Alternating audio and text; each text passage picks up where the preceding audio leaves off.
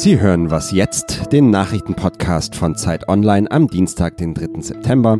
Mein Name ist Matthias Peer. Wir sprechen heute darüber, ob die AfD eine bürgerliche Partei ist und ob man auch auf seinem Computer ein Messi sein kann. Zuerst aber die Nachrichten. Das britische Parlament kehrt heute aus der Sommerpause zurück. Die Opposition will nun ein Gesetz auf den Weg bringen, das einen Brexit ohne Abkommen mit der EU verhindern soll. Die Abgeordneten wünschen sich, den Austrittstermin um drei weitere Monate zu verschieben. Premierminister Boris Johnson spricht sich aber vehement gegen diesen Plan aus. Seine Regierung droht jetzt mit Neuwahlen, sollte sich die Opposition im Parlament durchsetzen. Die Wahlen könnten offenbar bereits am 14. 14. Oktober stattfinden, zwei Wochen vor dem geplanten Brexit. Wir befinden uns inmitten einer historischen Tragödie. So beschreibt Hubert Minnis, der Premierminister der Bahamas, die aktuelle Lage in seinem Land. Der Hurrikan Dorian hat die Bahamas mit voller Wucht getroffen. Einen so schweren Sturm hat das Land seit Beginn der modernen Aufzeichnungen noch nie erlebt.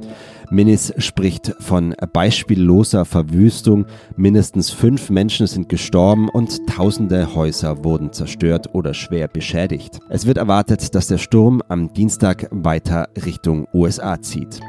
Redaktionsschluss für diesen Podcast ist 5 Uhr.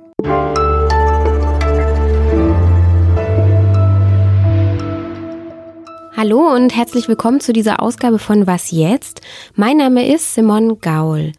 Die AfD sieht sich ja inzwischen selbst gern als Partei der Mitte, vor allem jetzt nach ihren Wahlerfolgen auch wieder in Sachsen und Brandenburg. Wir wollen und werden in den in Sachsen und in Brandenburg äh, sozusagen die bürgerliche Opposition sein.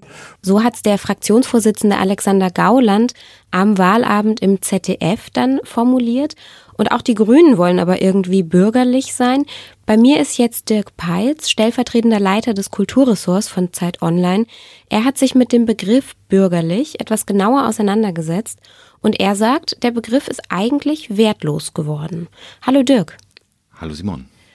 Jetzt wollen alle bürgerlich sein. Was ist denn das aber eigentlich bürgerlich?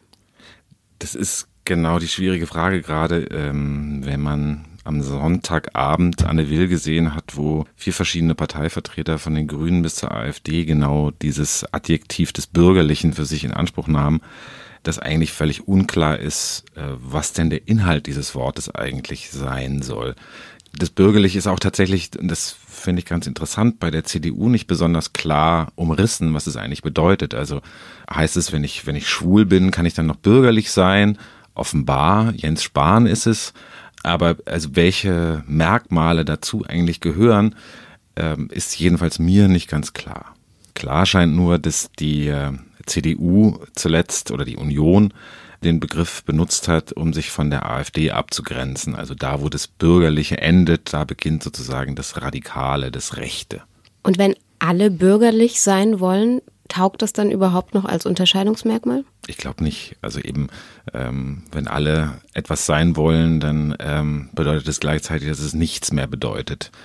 Und, und äh, eben Habeck ähm, vom ganzen Gestus her, ähm, also so, die, so eine moderne Bürgerlichkeit äh, verkörpert, die ich mir jetzt vorstellen könnte als Begriff, also ein, ein zurückhaltender, äh, selbstreflexiver, nachdenklicher Mann, der, okay, sich auch ganz ordentlich anziehen kann, wenn man wirklich auf diese etwas banalen äh, äußeren Zeichen des Bürgerlichen geht. Und ist es denn überhaupt sinnvoll, sich sozusagen als Partei so ein Label aufzukleben? Was denkst du? Die Frage ist tatsächlich, äh, wo sind die Unterscheidungsmerkmale? Also geht es nur darum, ähm, jemanden auszugrenzen, indem man sich selber, also ein Wortfeld besetzt, da aber noch keinen Inhalt mitliefert. Insofern wird es dann auch irgendwann, nicht nur weil es alle reklamieren für sich, zu einer Lehrformel, die eigentlich gar nichts besagt. Im Endeffekt geht es ja darum, den Wählern eine Orientierung zu bieten. Die Frage, die ich eher hätte, wäre, ob sich entlang dieser Begriffe überhaupt eine zukünftige Politik formulieren lässt. Sind in dem Reservoir dessen, was man als bürgerlich bezeichnet, überhaupt Antworten drin auf Fragen, die uns jetzt wesentlich erscheinen? Also meinetwegen, wenn es um die Klimakatastrophe geht, könnte man natürlich fragen, wie ist es denn, glauben die Parteien innerhalb der bestehenden Ordnung und mit den bestehenden Möglichkeiten irgendwie unsere Art des Wirtschaftens so zu gestalten, äh, dass man mit Reformen der Klimakatastrophe sozusagen begegnen kann? Oder sind Sie im Gegenteil davon überzeugt, dass wir unsere Art zu leben ändern müssen? Das wäre dann aber für mein Empfinden etwas, was man nicht als bürgerlich bezeichnen würde, weil in diesem Bürgerlichen schon so etwas wie die Erhaltung der Ordnung, so wie sie jetzt besteht, mitschwingt.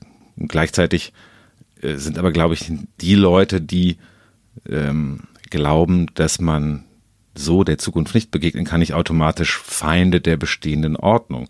Sie haben halt möglicherweise andere Vorstellungen, ob man die dann bürgerlich nennt oder nicht, ähm, ist dann vielleicht auch zweitrangig.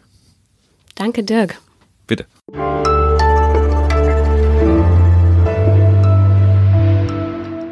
Und sonst so? Zum ersten Mal sind in Deutschland Panda-Babys auf die Welt gekommen. Die Panda-Eltern Meng Meng und Zhao King haben am Wochenende im Berliner Zoo Zwillinge bekommen. Und diese knuffigen Bärchen sind aber nicht einfach nur niedliche Zoobewohner, sie sind quasi chinesische Staatsgäste. Fast alle noch lebenden Pandas leben in China und China hat in den 70er und 80er Jahren diese Bären regelmäßig als Staatsgeschenke an andere Regierungen verschenkt. Seit das Verhältnis aber nicht mehr so gut ist zu den westlichen Regierungen, werden die Panda-Pärchen nur noch verliehen. Als sich der österreichische Bundeskanzler 2012 mit dem Dalai Lama getroffen hatte, drohte dann die Regierung in Peking damit, die Pandas aus dem Wiener Zoo abzuziehen. Die Pandas sind also quasi kleine Diplomaten. Und jedes Panda-Baby ist chinesisches Staatseigentum und muss auch irgendwann zurückgeschickt werden. Ein paar Jahre werden die Kleinen jetzt also noch in Berlin leben dürfen, zumindest wenn Deutschland sich aus Sicht der Pekinger Regierung ihrer würdig erweist.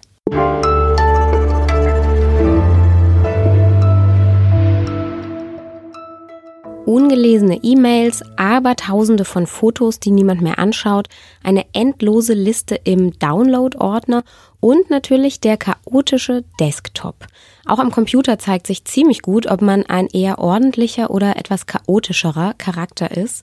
Und inzwischen gibt es sogar eine definierte Krankheit für übermäßiges digitales Chaos. Sie heißt Digital Hoarding. Und Leonie Sondheimer, freie Autorin für Zeit Online, hat im Rahmen unseres Schwerpunkts zu digitalen Ängsten einen Text darüber geschrieben. Sie ist jetzt bei mir am Telefon. Hallo Leonie. Hallo. Was ist denn genau Digital Hoarding?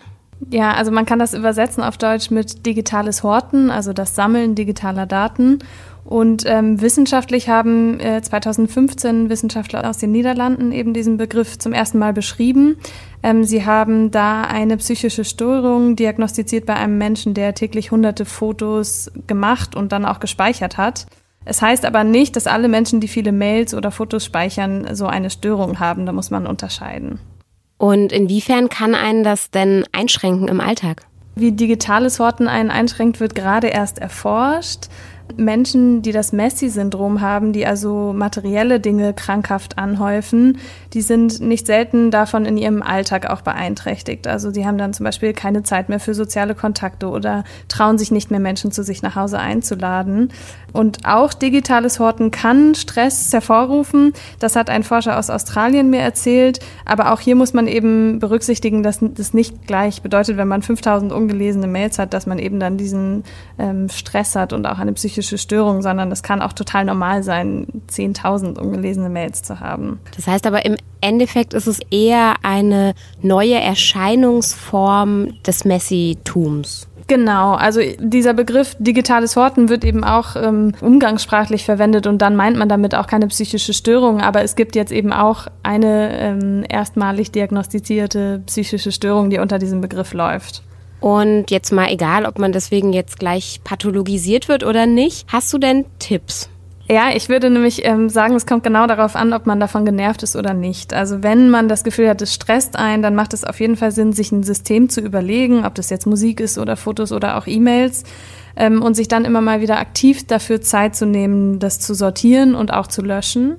Aber es ist eben auch okay, wenn man das nicht macht. Also solange man sich davon nicht gestresst fühlt, kann man auch drei Festplatten besitzen, die man zumüllt. So ein bisschen wie mit einem vollgemüllten Schreibtisch. Ne? Die einen brauchen es clean und die genau. anderen fühlen sich wohl in ihren Papierbergen. Danke dir, Leonie. Sehr gerne. Das war was jetzt für heute mit einem kleinen Gruß von Marie Kondo an dieser Stelle. Sie können uns wie immer eine E-Mail schreiben an wasjetzt.zeit.de und morgen gibt's eine neue Folge. Tschüss.